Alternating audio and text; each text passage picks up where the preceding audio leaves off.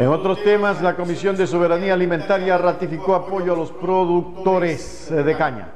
Representantes de la Asociación de Productores de Caña del Cantón Milagro fueron recibidos por la Comisión de Soberanía Alimentaria para que puedan exponer la situación que están viviendo debido a una acción de protección interpuesta por los ingenios azucareros. Aquí el detalle de la información.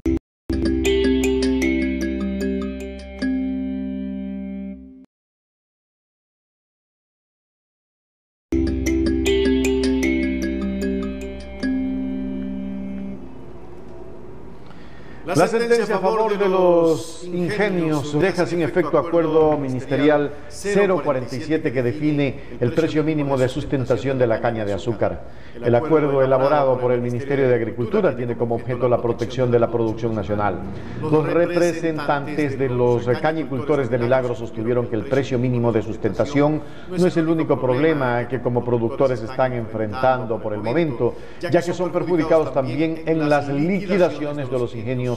eh, que hacen en los pagos de sus productos. Consideran que los valores descontados por trash, desperdicio y grado, POL, eh, contenido de sacarosa en el jugo, no se realizan con el detalle técnico que les asegure a los productores que estos valores sean reales. Estos descuentos llegan a significar un impacto de cerca del 10% del producto que se entrega, valor que sumado a lo que recibimos por tonelada de caña nos han sumido en una grave crisis, aseguraron.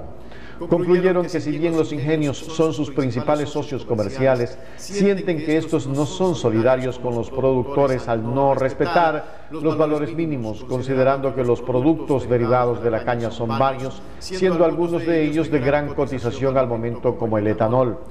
Los asambleístas mostraron su preocupación en cuanto a la actuación del Ministerio de Agricultura en defensa del Acuerdo 047 y aseguraron que debe darse un seguimiento al proceso judicial que determinó esta acción de protección para evaluar la actuación de los representantes de esta cartera de Estado.